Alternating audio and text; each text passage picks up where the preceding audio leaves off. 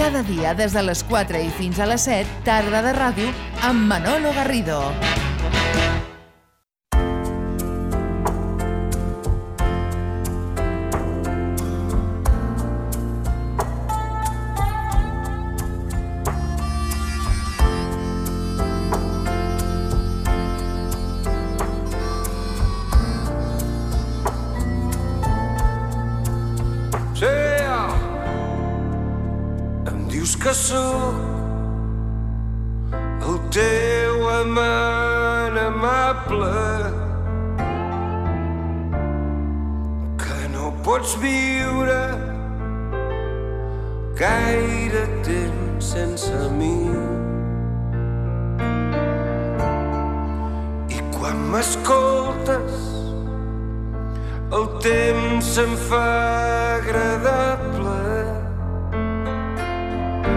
Estirada en el teu llit sense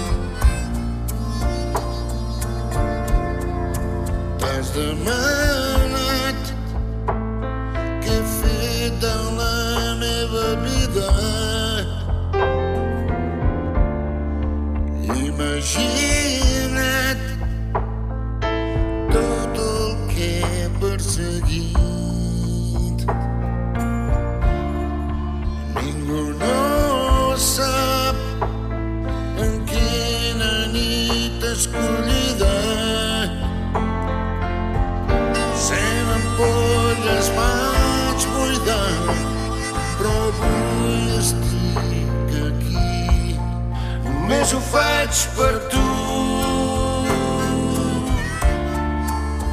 Ara que tinc aquí al meu davant, només ho faig per tu. Ara que estàs aquí al meu costat, Només ho faig per tu. Si m'escoltes callada en silenci, només ho faig per tu. Només ho faig per tu. Aquest és el títol de la, de la peça. Eh, aquest, és, aquest, aquest hauria de ser el títol del, del CD. Tu creus? Podria ser? Només ho faig per tu? Podria ser, Podria sí. ser, no? Però tu has triat un altre més provocador, no? Has dit, ups, mireu què he fet. Sí, és una mica com que aquell que ha fet una tapelleria, Sí. no? una entremaliada. Me han pillado con las galletas. sí, no? Sí, és, és que és una mica això, perquè eh, en certa manera aquest disc va sortir a partir de que, con una conversa amb la gent, gent de la meva oficina, que vaig comentar, allò va ser, parlàvem de, de, allò, de batallites, que fem llegar la gent que tenim certa edat, no? I vaig, allò, escolta, per, vaig caure amb la, em vaig donar compte, dic, justament ara, avui fa, bueno, avui, aquests, dies fa 40 anys que vaig fer el primer vol. 40 anys. Sí. I em diu, hòstia, ho hem de celebrar, això hem de fer alguna cosa, i va sortir aquí, i, vam, i després va sortir la idea de fer aquest disc. Però no, tampoc sabíem com volíem que fos. Aleshores, jo vaig trucant amics i tal, i a mica a mica hem acabat amb això, amb 30 i pico cançons, un pilot d'artistes increïbles, i al final va ser allò, ops, la, la que hem liat sense pre pretendre-ho gairebé, no? Pep Sala, bona tarda. Bona tarda. Benvingut a Ràdio Sabadell, eh? Moltes gràcies, Manuel. Jo tinc una teoria, a veure si en Pep eh, me la confirma, d'un dels possibles perquès sobre el perquè de- d'aquest disc. I és que, clar, tu tens moltes cançons amb 40 anys de trajectòria Mhm. i ho has explicat moltes vegades que ja no són teves, perquè són nostres, Sí, sí, perquè sí, són de sí. tots, perquè nosaltres anem als teus concerts, A les veure, deixem cantem... les coses clares, perdó, són vostres tot excepte lo d'esgae. Clar, La part eh, que no. jo tinc la sensació que una de les coses que en Pep fa amb aquest disc, d'una manera amable, ja m'entendràs, és recuperar les seves cançons. És a dir, són vostres, la versió que coneixeu i la que canteu, però les cançons són meves, i ara mireu com les deconstruiré per tornar-les a construir, perquè són meves, les domino, i a més a més m'he buscat amics músics per reinterpretar-les, no? I les tornes a recuperar d'una manera artística. No, no, no sóc tan enrebaçat, eh? Soc més simple que tot això. O sigui, això està bé, és una bona lectura.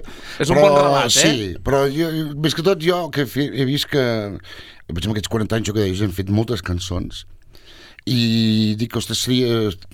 Va, va ser una... M'he muntat una festa d'aniversari. Mm -hmm. Aleshores que l'estudi, ja durant mig any que ha durat la gravació pràcticament, doncs ha sigut una festa perquè estàvem a l'estudi amb gent del qual jo sóc fan. O sigui, no, no som col·legues, sóc fan. Per exemple, Pegasus. Jo quan tenia 15 anys era fan d'Iceberg amb el Kid Flus, amb el Xonier. I agafar aquesta gent, portar, tornar-los a juntar tots i portar-los a l'estudi, esclar, vam riure, ens ho vam passar bé, amb gent que jo que he sigut molt fan com el Leslie del Cirex, el, el, el, El doctor Estivé, el doctor Estivé, va sortir el doctor, sí. l'Eduard Sí, Estivé. L'Eduard, sí. O gent de la meva generació com uh, l'Adrià Puntí, que aquest tema que hem escoltat, o gent més jove com els Catarres, gent que no tenen estils res a veure amb, amb el que faig jo, com podria ser el meu germanet gitano Sicus del Sabor de Gràcia, o mi hermanita de xocolata, que és la, La Lucrècia. La Lucrècia. I tot, bueno, gent data de fora, aleshores bé, ha sigut una festa, saps què vull dir? I ha sortit això. Escolta, són, tots són molt importants. Tots. Molts, tots. tots. Però hi ha algú que està molt a prop nostra. A la terra humida escric El Sergio Dalma, Nena, estic boig per tu amb aquesta història del boig per tu, Em passo els dies esperant la nit. l'assignació de les cançons, Pep, com ha anat? Per sorteig? Eh, No, a, a la carta? Tot demanaven ells? Demanaven ells? Jo vinc d'acord, Pep, però només si em deixes fer aquesta. Cada cançó ha sigut un món. O sigui, li vas trucar tu al Dalma i dir Nano, tens aquí el boig per tu? T'explico. Escolta, eh, eh, cada cançó ha sigut un món. I en el cas del Sergio, jo, sem jo sempre he sigut... Mm, jo, ens havíem conegut un dia en un concert al de gas, hi va haver molt bon rotllo, però no, no, no, era, no puc dir que el Sergio i jo érem, fóssim molt amics, no? Perquè bueno, no havíem coincidit gaire, no? I, però jo sempre he pensat que el Sergio és un gran professional i és un cantant enorme. És una cosa que sempre ho he pensat. I una cosa que jo sempre havia també... mi- Un, un, dic, és cançó, el, el, Sergio Dalma hi donaria un toc increïble, no? I aleshores, quan estàvem muntant això, vaig dir, per què no truquem al Sergio Dalma per veure si vol fer les per tu? El, el, ens vam posar en contacte amb ell i ell va encantat i em va donar les gràcies per poder fer aquesta cançó perquè estava, li agrada molt i bueno, amb aquestes vam quedar a l'estudi.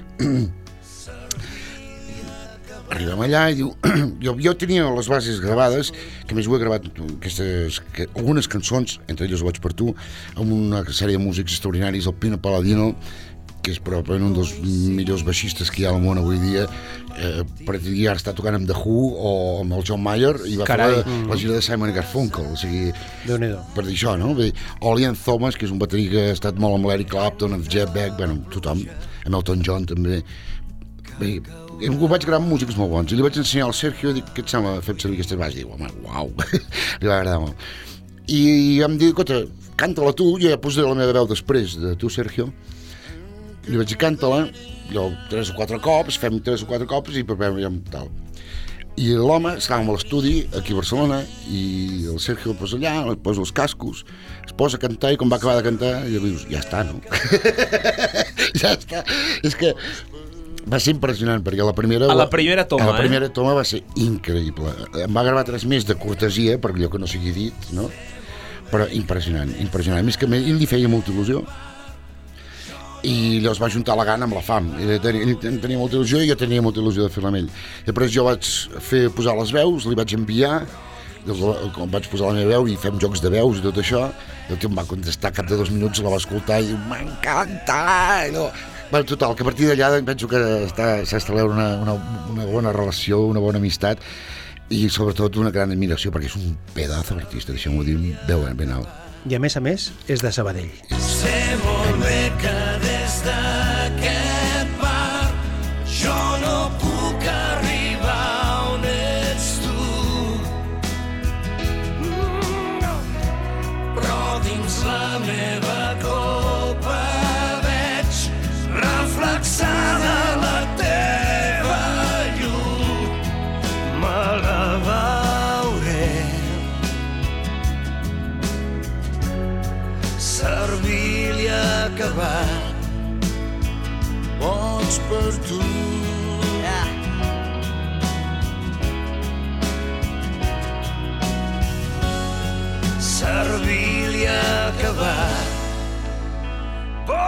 Servir-li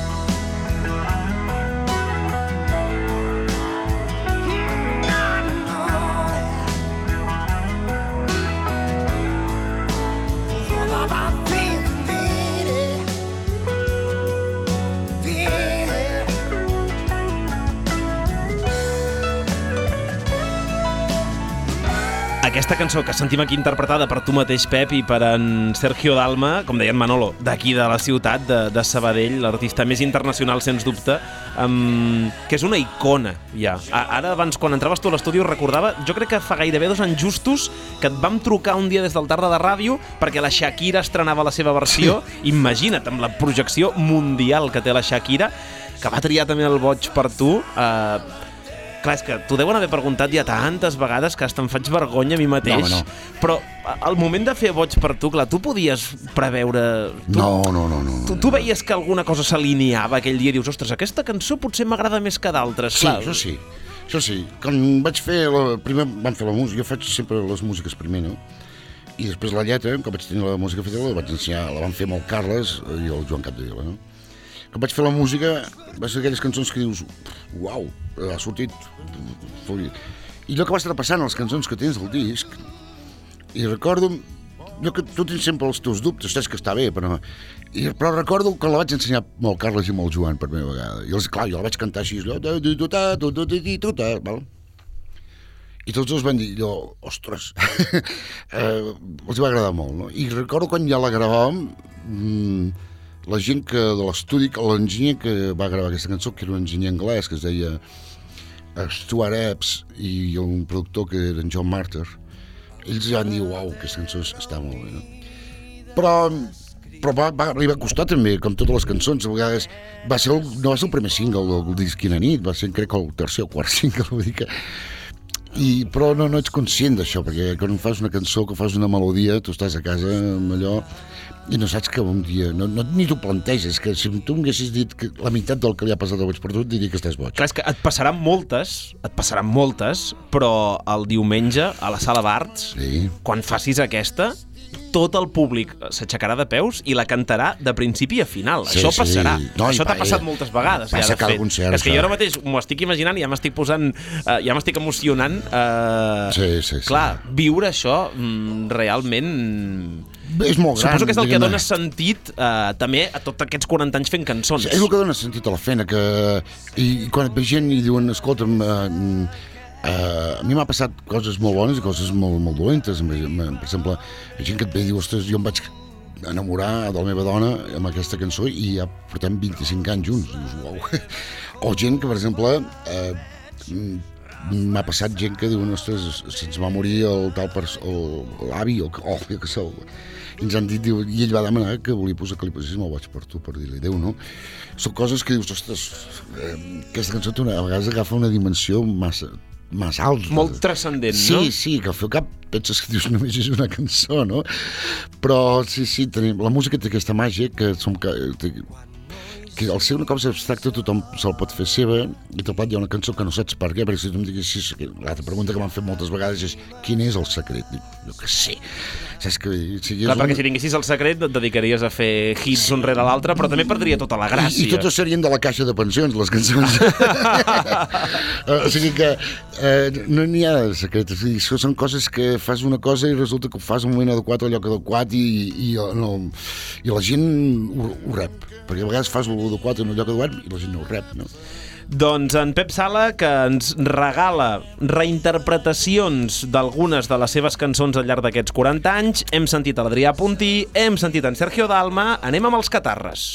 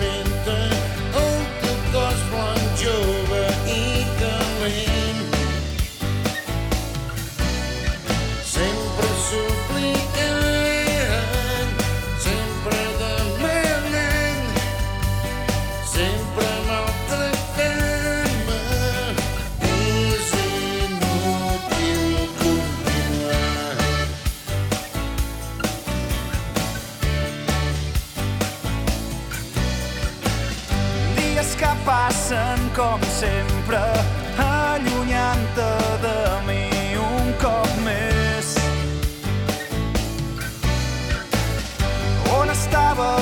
Amb l'Eric Vergés, la veu dels Catarres, eh, que ara ho parlàvem, clar, ells toquen el Montseny, em sembla que ells són d'aigua freda, Vallès Oriental, però vaja, teniu una connexió gairebé Sí, allà. home, són veïns, Sí, eh? sou, sou pràcticament veïns, i clar, són una nova generació I tant. que tu també doncs, eh, has buscat per, per enregistrar aquestes cançons. T'escolten les noves generacions? Quan tu t'adreces als Catarres, ostres, clar, nosaltres que volem guanyar-nos la vida amb això, tenim aquí algú que ja fa 40 anys que s'hi dedica.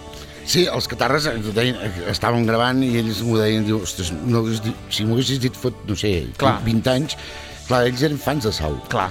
I, diu, ostres, eh, i ara que jo estaria cantant aquesta cançó amb tu a l'estudi, és una cosa com surrealista per ells, no? Uh, són molt bons els catarres, són molt bons, han fet una versió fantàstica, uh, vam, vam anar a l'estudi també sense idees preconcebudes, la vam fer així més acústica, amb, amb aquest, però amb aquesta canyeta que tenen ells, amb l'acordió, amb les veus d'ells, fantàstic, i més un bon rotllo, són molt grans. Eh, eh, a mi m'ha agradat, he volgut que aquest disc hi hagi gent de, de, de totes les generacions, de, de tots els estils, i gent d'aquí, gent de, de Madrid, gent d'Anglaterra i gent dels Estats Units, vull dir que és una barreja de tot, molt incoherent, hi ha fins i tot gent que no es dedica a la música, eh, com la seva feina, com el Roger Pera, que és l'actor, Sí. però és un gran amic i canta Sí, molt home, bé. ha fet musicals, no? I a més amb el Roger està molt bé perquè eh, el, el meu disc anterior vam fer un videoclip que el protagonitza ell i ell fa veure que diguem que canta però la veu és la meva i ara doncs ho hem fet amb la seva veu no? i un altre, per exemple un altre germanet que m'estimo molt i que eh, ha participat en aquest disc que és un home que no, no, és, no és músic, no és cantant, no fa bolos de música però és brutal, que és el Jordi Lapé que és un tio que canta de meravella, té una veu increïble. Si no? jo li hagués fent algun bolo, ell sempre ha fet monòlegs, i sempre tenia algun moment, alguna Sí. sortida que sí que entonava, no? Algun... Però, però canta de meravella, i té una veu, una veu que... I esclar, doncs vull dir que... Té un bon xorro, no? Sí, Pel- no, pel- i- pel i- gest que has fet. I tant, no, home, és que, bueno, jo li dic que engega el niño bravo. I, i, i és, és brutal, no? Aleshores, vull dir que és això, que hi ha hagut gent de totes les generacions, gent de tot tipus, i penso que és una mica la gràcia, també un resum d'aquests 40 anys, no? Clar, veient com gesticules, com ho vius, com et brillen els ulls ara que vas fent memòria, que nosaltres et portem a pensar en segons quin Sí. dia, qui, quina jornada de gravació, clar, la pena deu ser una mica ara presentar-ho, perquè deu fer il·lusió, però, però clar, ja s'ha acabat tot aquest Sí. procés que el deus haver, deus haver xalat com un nen És petit. el que deies, la festa, és la meva, la festa aquest- d'aquests 40 anys, que vaig organitzar una festa que ha durat Sí, perquè any, sempre et no? munten una festa sorpresa als 40 anys que no t'agrada. No, o arribes no, no, un dia a casa sí, que no sí. arribes d'humor, o no és el moment, en canvi tu ja te l'has muntada tu mateix, i a més l'has fet amb música. I ja ha durat mig any. I Una festa de sis eh, mesos, sí, I eh? l'acabarem diumenge. En Rincon de Resacón en Las Vegas, eh? No, però és veritat. O sigui, a més a més, o sigui, el, la gran majoria de gent, tots els que han participat en aquest disc, doncs, són grans amics, no? Mm, però abans parlàvem de, dels Sicus, mm. -hmm. dels Pegasus, eh, els troglodites, eh, els troglodites de, que, bueno, és que ara funcionen sense el loquillo, i el, però el, Jordi, el, Pep, el Pep Simón, que és el baixista dels troglodites de tota la vida, esclar, vam començar a ser músics plegats. Vull dir, eh, ens coneixem des de que teníem... No, no recordo el dia que vaig conèixer en Pep Simón, ens coneixíem, anàvem junts a la guarderia. Vull dir que som amics de tota la vida. I el Jordi Vila, la bateria, de, de, també, hem- bueno, són gent que hem compartit tantes coses i tornar a estar amb ells i tocar. Una altra cançó que m'ha fet molt especial il·lusió és la banda del bar, que ens vam ajuntar Sí. tots els músics de Sau, Sí. de l'època dels més grans dels pecadors i es van, ens vam tornar a juntar tots per gravar una cançó i això en realitat em van arribar al cor no? i especialment la cançó que potser per mi més especial és la que, la que hi ha de Sau el Carles havia de ser d'alguna manera en aquest disc i vam tenir la sort de trobar unes gravacions de la gira que vam fer per teatres Que és no volíem fer-nos grans. Exactament. I és, i és del, de la gira gravat en directe i jo la vaig escoltar i em va encantar, em va realment encantar la cançó aquesta, tal, la gravació aquesta i per mi és un honor i un orgull una vegada més que el, que el Carles hi sigui, no? perquè el Phil Cap és l'home més important de la meva carrera musicalment.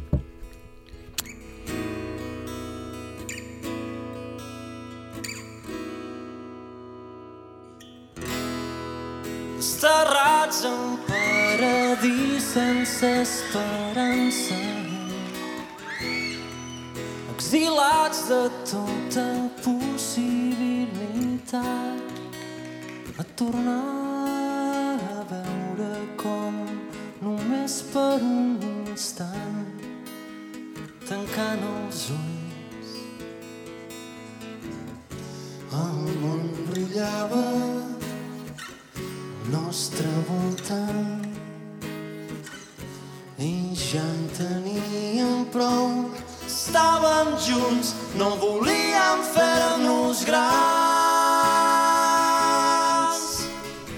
Clar, i el cas és que tu i en Carles Sabater, com deies, us vau fer grans fent cançons, fent música i tirant endavant aquest projecte de Sau. A mi sempre m'ha admirat i sempre m'ha agradat molt la naturalitat amb la qual tu parles de, de Sau i d'en Carles i jo no sé si a vegades coses que es diuen, coses que s'escriuen, que es publiquen, a tu et fan mal, et fan mandra, et dolen, ja t'és igual, Pep. No, bé, uh, ja, sempre ha fet mal, sempre et dol, però has d'agafar distància i...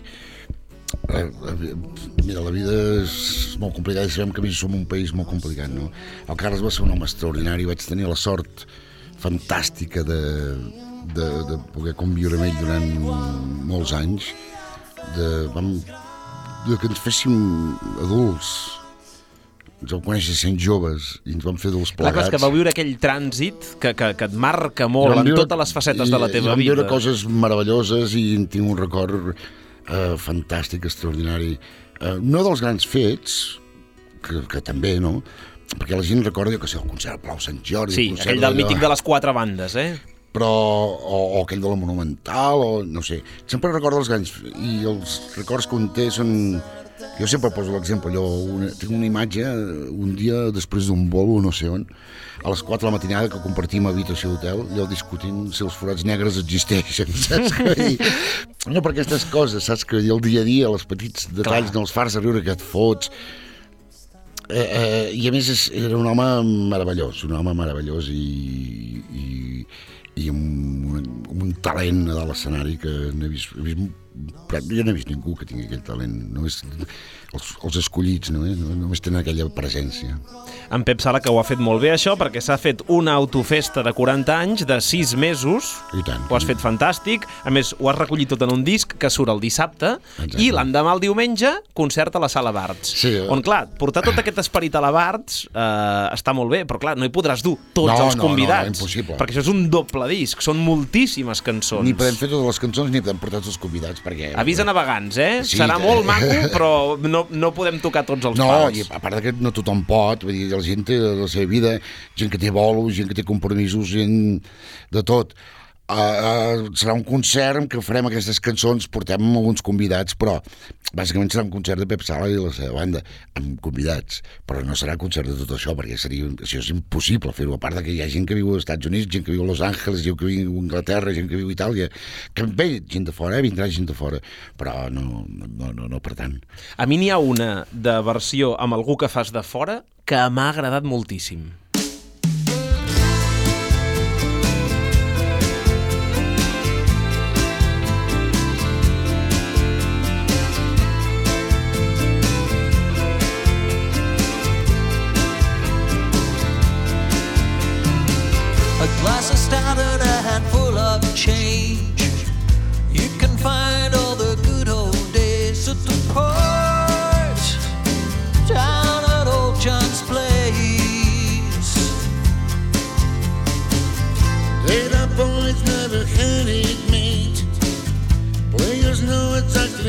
to play games. You're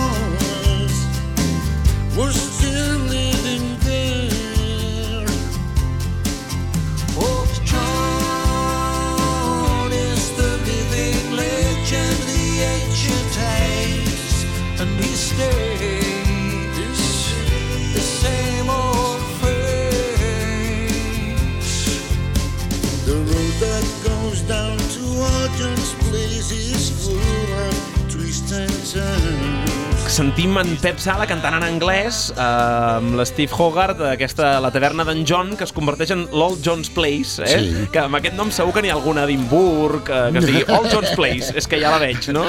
Aquí, A Princess Street, en, el, en alguna cantonada segur que hi és. Aquí a la...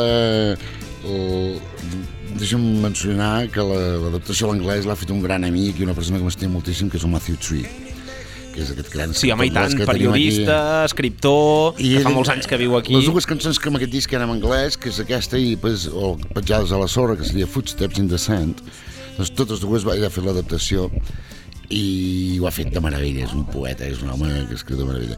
I poder-la cantar amb un home com el Steve Hogarth, que és el cantant de Marillion, allò que dèiem, és que esclar, no solament som amics, no solament som companys, sinó que sóc fan. Marillion és una banda increïble i ell és, un, bueno, ja se sent com canta, vull dir, és, un, és una passada. I tingut la sort de fer A molts més, és que concerts. sembla que li, la cançó, la melodia li escaigui, no? Sí. Uh, Marillion té una cançó també amb cert aire celta que la recomano a tothom que es diu Easter que és una meravella de cançó és una meravella, la recomano a tothom i té aquest regust no? i quan l'Steve sempre em va dir que li, molt, que li agradava molt aquesta cançó i li vaig proposar de gravar-la va dir que sí a l'acte i ell estava Marillion estan a punt de treure un disc aleshores no va poder venir i li vaig enviar el, la, la base gravada i ell em va tornar ja amb la seva veu no? Mhm. i va ser uau, quan ho vaig escoltar va ser quin talent, quin crac no? Doncs l'Steve Hogarth dels Marillion, eh, n'hem escoltat alguns, ens n'han quedat, eh? eh? En Gerard Quintana, eh, Blaumut, eh, Pegasus, en Sicus de, de Sabor de Gràcia... Formen part d'aquest doble disc. Ups, mireu què he fet, que surt dissabte, diumenge a la Barts, i a partir d'aquí això és l'inici No. d'alguna cosa, No, Pep? no, no, no. no és, Eh, és la festa. És la festa. És a dir, no farem gira, no faig una gira d'aquest disc, no? Uh, aquest estiu jo tinc la sort, com molta gent sap, no? que jo, a part de, del que faig amb això, amb música tinc la sort de poder fer bandes sonores i, i aquest estiu tinc bastanta feina en aquest sentit. Aleshores no fem una gira de, de, de, de, de promocionar aquest disc ni, ni a causa del disc, no? Uh, a més a més, si puc, aquest estiu m'haig operar de, de, de, de, del túnel carpial, Del can- Ai! ten, tendinitis, bueno, aquelles coses. Ja em vaig operar una mare, marcar l'altra. els trastes aquí a la guitarra, al màstil, el ah, piano. 40 anys de forma Sí? de rots al piano, doncs Ostres. és el que hi ha. Però és una tonteria d'operació, és a dir, mare... És a dir, aprofitaràs per fer una posta a punt a l'estiu, Sí, No? i, i, i com que haig de composar, diguem-ne, el fet de composar... clar, és una feina que sí que pots fer... amb la mà dreta i prou, Clar. saps què vull dir? I aleshores ens ho aprofitaré per escriure el, tot el que haig d'escriure de música i m'operaré, és operació de 10 minuts, però són dos mesos de recuperació. I, bueno, doncs, eh, i, i després, a l'hivern, ja veurem què passa. Doncs Pep Sala, un autèntic plaer que Igualment hagis passat dic. pel Tarda de Ràdio, per Ràdio Sabadell. Clar, com que això és Ràdio Sabadell i som a Sabadell i, clar, dona la casualitat que hi ha una cançó que és molt coneguda, que la cantes amb un tio que és de Sabadell. I. Si et sembla, acabem amb aquesta. I Escolta, en- presenta'ns-la tu. A tu sempre tens... No sé si has fet ràdio alguna vegada. Vaig fer unes cosetes. Dic, perquè la gent que us agrada tant la música, a vegades de jove o, de, Sí. o en segons quins moments de la vida us acabeu acostant a la ràdio. Com la presentaries tu, eh, aquest boig per tu? Doncs eh, aquesta és una cançó que l'ha versionada molta gent. I he tingut l'honor de que molta gent l'hagi versionat i he sentit versions fantàstiques. Eh, la Luz Casal va fer una versió fantàstica el Django, el Josep Carreras eh, la Shakira, molta gent l'ha versionada. I quan semblava que ja havíem escoltat tot amb aquesta cançó doncs eh, ha aparegut aquest senyor que es diu Sergio Dalma que amb dos pebrots ens ha sorprès una vegada més. És, per mi ha estat un honor molt, molt, molt gran compartir aquest boig per tu amb el Sergio Dalma A la terra humida escric Doncs amb dos pebrots. Pep Sala, moltes gràcies. gràcies a vosaltres, moltes gràcies tu. Em passo els dies esperant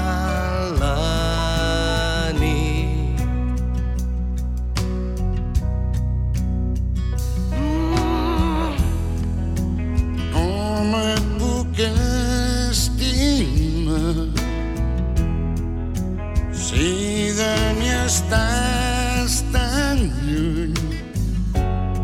Servil i acabat boig per tu. Mm, molt bé que des d'aquest bar jo no puc arribar on ets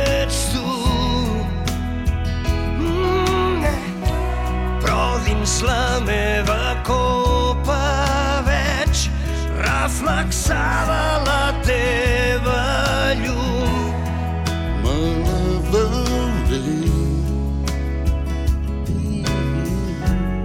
Servir-li acabat. Vaig per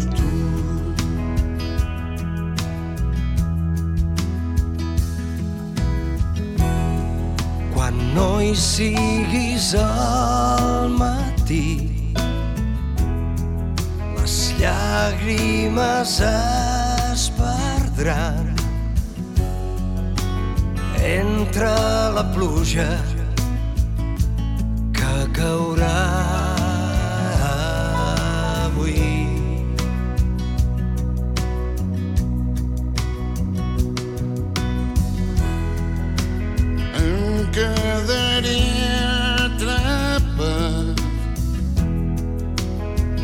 ebri d'aquesta llum. Servir i acabar. Boig per tu.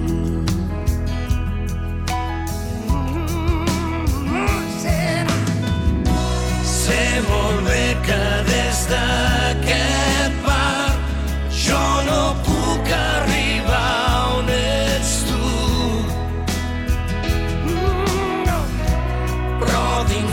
dins